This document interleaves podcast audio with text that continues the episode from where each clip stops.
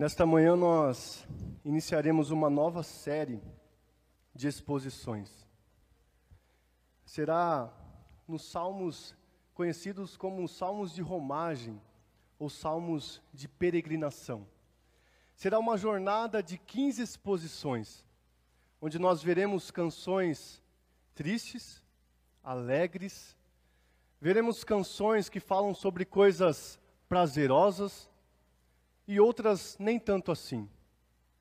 Mas a verdade é que em todas elas nós poderemos ouvir uma mensagem de esperança e saber que o destino que aquelas pessoas tinham ao cantar e entoar aquelas músicas, em chegar em Jerusalém, é parecido com o nosso destino. A diferença é que nós estamos a caminho da Jerusalém celestial. Queria pedir aos irmãos que abrissem suas Bíblias no Salmo de número 120. Salmo 120. Eu farei a leitura de todo o salmo e peço que os irmãos acompanhem com atenção.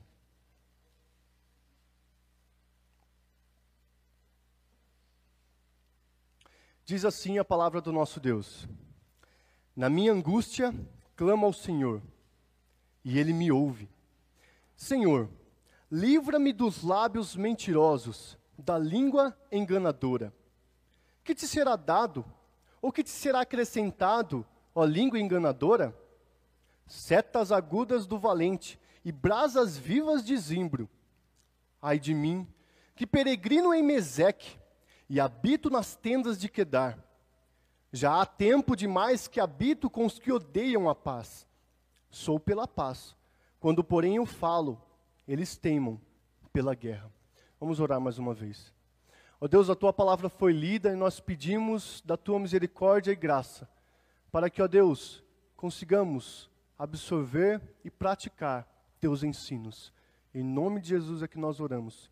Amém. Você já sentiu deslocado em algum lugar? No meio de um grupo onde o assunto não era tão familiar a você, seja por conversas grosseiras ou torpes, você se sentiu deslocado. Se você é verdadeiramente cristão, isso já aconteceu com você, provavelmente, no setor onde você trabalha, no, entre os colegas de turma, ou até mesmo entre familiares não cristãos. Conversas maliciosas te assustaram. Conversas grosseiras te atentaram a entender que você não fazia parte daquele grupo. Hoje, nós veremos sobre um peregrino, um salmista, que habitava, ou que sentia habitar no meio de pessoas assim, se sentindo como se deslocado, fora do lugar, eu não me pareço com as pessoas que estão ao meu redor. E nós vemos, e antes eu queria pedir às crianças que estão em casa, se vocês estão preparadas para desenhar, eu queria que vocês desenhassem alguém se aprontando para uma viagem. O que é necessário? Fazer as malas? O que é necessário? Aprontar o carro ou comprar a passagem de ônibus e trem? Desenhe alguém se preparando para viajar. O salmista, o peregrino, ele começa o salmo da seguinte forma: Na minha angústia clamo ao Senhor. Onde este salmista está? Ou o que ele está fazendo? O título desse salmo, não um título em negrito na sua Bíblia, que foi editado, mas o título provavelmente que está em itálico nas, na sua Bíblia, que diz Cântico de Romagem, diz muito sobre o conjunto de salmos que nós estamos agora começando a exposição. Cântico de Romagem ou Cântico de Peregrinação. O que são salmos de romagem ou salmos de peregrinação? Eram salmos cantados pelos israelitas que saíam de diversas partes do país em direção a Jerusalém, para que pelo menos uma vez ao ano eles celebrassem as festas judaicas. Havia três festas: a da Páscoa, da colheita e dos tabernáculos. E ele, como mandava a lei mosaica, precisava se dirigir a Jerusalém pelo menos uma vez ao ano. Então, ele juntava sua família, seus pertences, os animais que ele sacrificaria, os alimentos que ele ofertaria, seus servos e saía a caminhar. Numa jornada que, dependendo de onde ele saísse, demoraria dias até chegar em Jerusalém.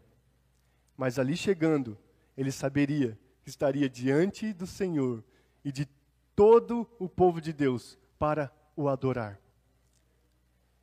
E este peregrino, se aprontando para a viagem, exclama ou diz: Na minha angústia, clamo ao Senhor e ele me ouve. O clamor em si, a súplica, a oração, o conteúdo da oração do salmista, nós veremos a partir do verso 2. Mas no verso 1, parece que ele se lembra de quem é o Senhor e como ele pode clamar a Ele, porque ele sabe que a resposta do Senhor é certa. Ele diz: Ele me ouve. Na minha angústia clamo ao Senhor e Ele me ouve. Ele faz uma constatação, primeiramente: Eu estou angustiado, eu já me angustiei. Ou estou certo de que nesta viagem haverá perigos, haverá coisas que vão me angustiar, haverá dificuldades. Mas eu sei que nela eu posso clamar. E quando eu clamar, eu serei respondido como eu já fui em tantas outras vezes. Porque quando eu clamo ao Senhor, Ele me ouve, ou Ele me responde. Muitos de nós hoje, quando estamos prestes a fazer uma viagem longa, nós antes de sairmos com o carro da garagem, a gente para e faz uma oração. Deus nos abençoe nessa viagem, nos dê segurança, nos proteja, por sabermos que nossa vida depende do Senhor e que todo o nosso ser é protegido por Deus e Ele faz Sua vontade da forma que Ele quer. O salmista não tem dúvidas a quem ele deve se dirigir. Você pode ver que ele clama ao Senhor. Quem é este Senhor? É o Senhor que ele conhecia muito bem, que havia firmado uma aliança com Abraão, que havia se revelado a Moisés, que havia renovado e feito juramento com Davi, que um rebento nasceria do trono de Davi. A este Senhor o salmista se dirige. Ao Senhor que durante toda a história do povo de Deus o atendeu, agiu com misericórdia, agiu com graça. Ele sabe para quem ele suplica. Ele sabe a quem ele dirige sua oração. Oração esta que é respondida. O nosso Senhor Jesus Cristo disse certa vez que tudo quanto perdirdes em oração crendo, recebereis. E disse outra vez e tudo quanto pedirdes em meu nome, isso farei, a fim de que o Pai seja glorificado. A resposta à súplica, como nós podemos ver nesses textos dos evangelhos, está condicionada à fé e à glória do Pai. Não é qualquer súplica, qualquer clamor, qualquer oração que Deus sai respondendo. Por vezes, nós não oramos de acordo com a vontade do Senhor. É por isso que nós veremos agora, a partir do verso 2, qual foi a oração do salmista. Ele diz o seguinte: Senhor, livra-me dos lábios mentirosos, da língua enganadora. Mais uma vez ele se dirige a Yahvé, o Deus da aliança, o Deus do pacto, o Deus que se relaciona com seu povo. É um momento de intimidade. A oração é uma conversa com o Senhor, uma conversa com reverência, diante daquele que nos ouve. Nós podemos, pelos méritos de Cristo, ter a certeza de que Deus ouve o nosso clamor quando nós fazemos com fé e para a glória do Pai. E o que ele pede? Livra-me. Esta palavra, como é traduzida na Almeida Revista e Corrigida, significa livra a minha alma. Parece que o salmista entendia que o seu corpo, a sua existência não seria tirada para ele ficar alienado em um lugar onde não houvesse mentirosos e enganadores. Mas mesmo que ele morasse, habitasse, e seu corpo estivesse no meio de pessoas mentirosas e enganadoras, sua alma poderia ser liberta. É isso que ele pede. Livra o meu eu interior, livra o mais profundo do meu ser das mentiras, do engano, das pessoas que caluniam e difamam o teu povo e a tua palavra. Você não precisa sair do ambiente que você está, seja do seu trabalho, da sua escola ou da sua família, para sentir paz, porque a sua alma ela pode ser liberta, resgatada, salva pelo Senhor, onde você está. E ali você pode fazer diferença, inclusive. A gente pode ter paz em Cristo Jesus. Cristo Jesus, ele justamente disse que nós passaríamos por aflições, mas que poderíamos ter paz. Estas coisas vos digo para que tenhas paz em mim. Eu venci o mundo. É dessa forma que nós afirmamos: eu posso ter a minha alma liberta, mesmo ante a lábios mentirosos e língua enganadora, porque a minha alma foi salva e resgatada por Deus, pelo Senhor, que me salvou e que me resgatou. Quando sua alma é resgatada pelo Senhor, no sangue de Cristo, da nova aliança do sangue de Cristo, você tem paz, mesmo em meio às mentiras, às zombarias, às calúnias e às difamações que pessoas podem falar contra você. O mais interessante é que o salmista não parece falar só sobre inimigos, mas parece que estas calúnias e difamações, essas mentiras e enganos, vinham de pessoas que estavam perto deles. Portanto, israelitas. Mesmo se alguém dentro da igreja fala mal contra nós e contra a palavra de Deus, pessoas que se dizem cristãs, nós podemos ter paz, porque nosso Senhor responde a nossa oração quando pedimos: resgata a minha alma dos lábios mentirosos e da língua enganadora. Logo em seguida, o salmista ele faz uma oração ou melhor, uma pergunta retórica. Ele diz no verso 3: Que te será dado ou que te será acrescentado, ó língua enganadora? E no verso 4 ele responde: Setas agudas do valente e brasas vivas de zimbro. Bom, o salmista, ele, diante daquela oração, ele sabia qual seria o fim dos mentirosos e enganadores. O que te será dado? Qual será a sua recompensa? E quando ele pergunta que te será acrescentado, ele entende como como será intensificado o seu juízo. O julgamento que você já receberá, quanto mais você mente, quanto mais você engana, mais será acrescentada a recompensa julgadora do justo juiz. E ele diz, comparando e falando sobre esse julgamento, que seria que ele receberia setas agudas, que são flechas afiadas. Ele diz que receberia brasas vivas. Em outros lugares das Escrituras, como o texto que nós lemos na liturgia, flechas agudas são comparadas à boca que fala mentira, que fala engano. No Salmo 57, 4 diz: Lanças e flechas são os seus dentes, espada afiada a sua língua no Provérbio 25, 18 é dito: martelo, espada e flecha aguda é o que levanta falso testemunho contra o seu próximo. Portanto, a retribuição, a recompensa que seria acrescentada ao ímpio seria proporcional, porque aquele que usava sua língua como flecha aguda receberá também flecha afiada, como juízo, como julgamento. Aquele que usava sua língua como, como falso testemunha, falso testemunho, também receberá isso no dia do juízo. Mas o salmista diz também que ele receberia brasas vivas de zimbro. Zimbro era uma árvore muito comum na Palestina, alta, grande, E sua madeira era tão rígida, dura, que conseguiria produzir carvão para acender uma brasa que ficaria ali por longos tempos. Aquele carvão, aquela brasa viva. Isto é a árvore de zimbro que o salmista traz aqui. A língua também é comparada a fogo. No Novo Testamento, Tiago registra o seguinte: a língua é fogo, é mundo de iniquidade.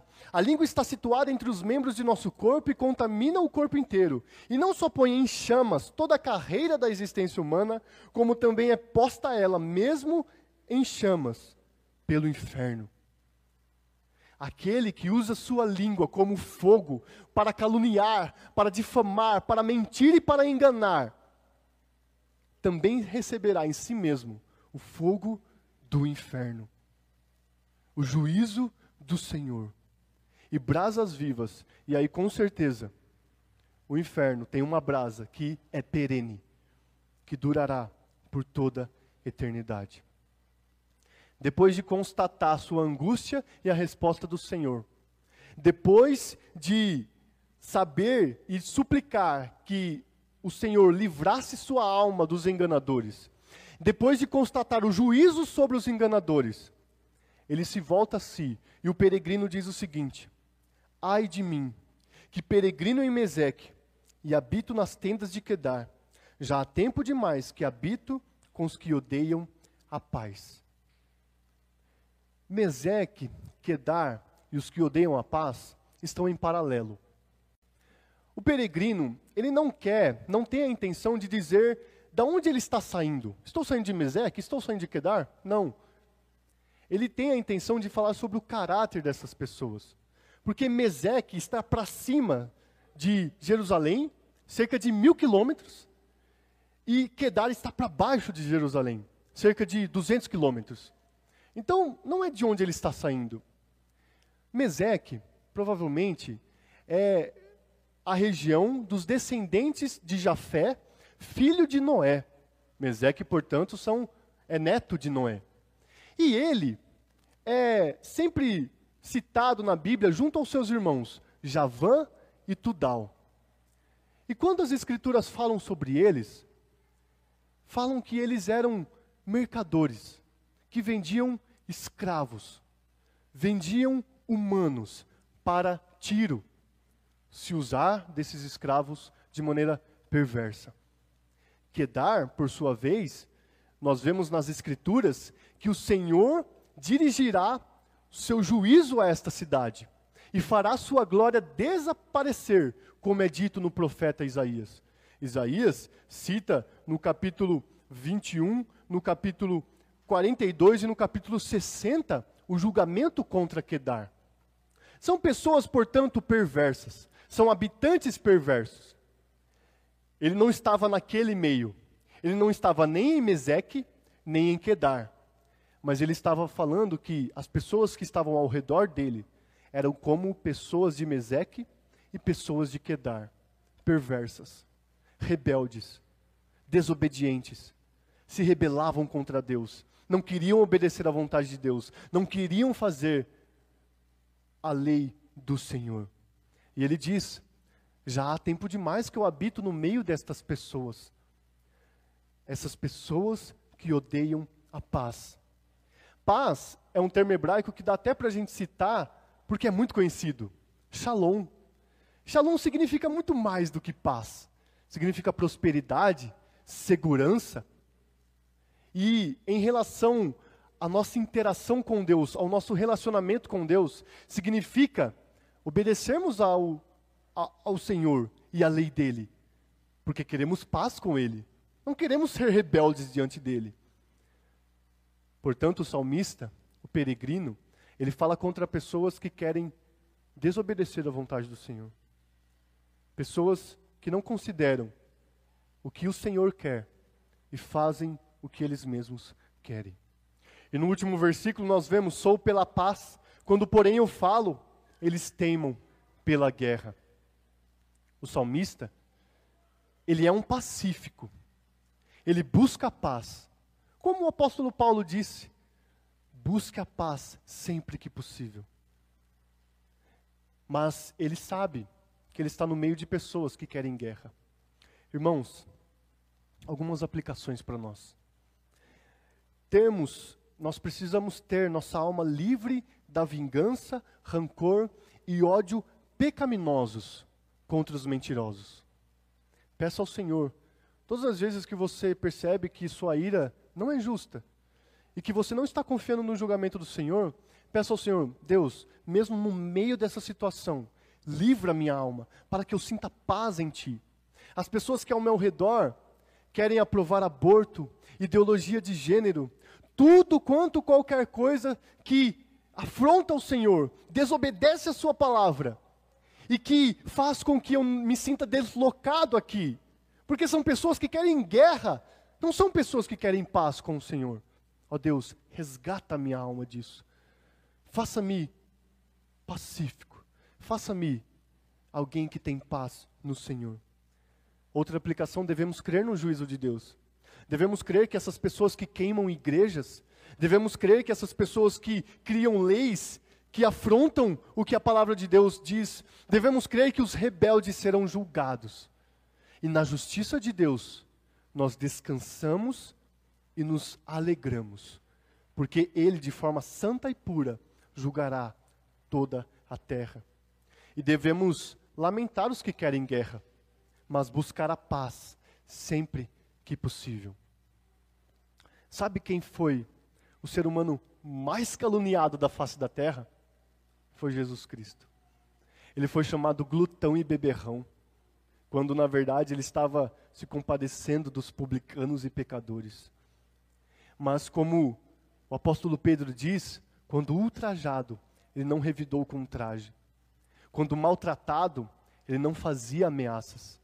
Antes ele entregou o seu corpo pelos nossos pecados, para que tenhamos vida. Nós só podemos ter vida hoje, sermos novas criaturas, porque aquele que mais foi caluniado e difamado da face da terra, aguentou em nosso lugar, morreu, foi crucificado por aqueles que se diziam povo do Senhor, foi morto, mas ressuscitou. Ele cumpriu a justiça em nosso lugar. E Ele é o príncipe da paz. Os nossos senhores Salvador Jesus Cristo, aquele que lembraremos hoje celebrando a Santa Ceia de Sua morte, para que até que Ele venha, nós relembramos a salvação que temos em Seu corpo.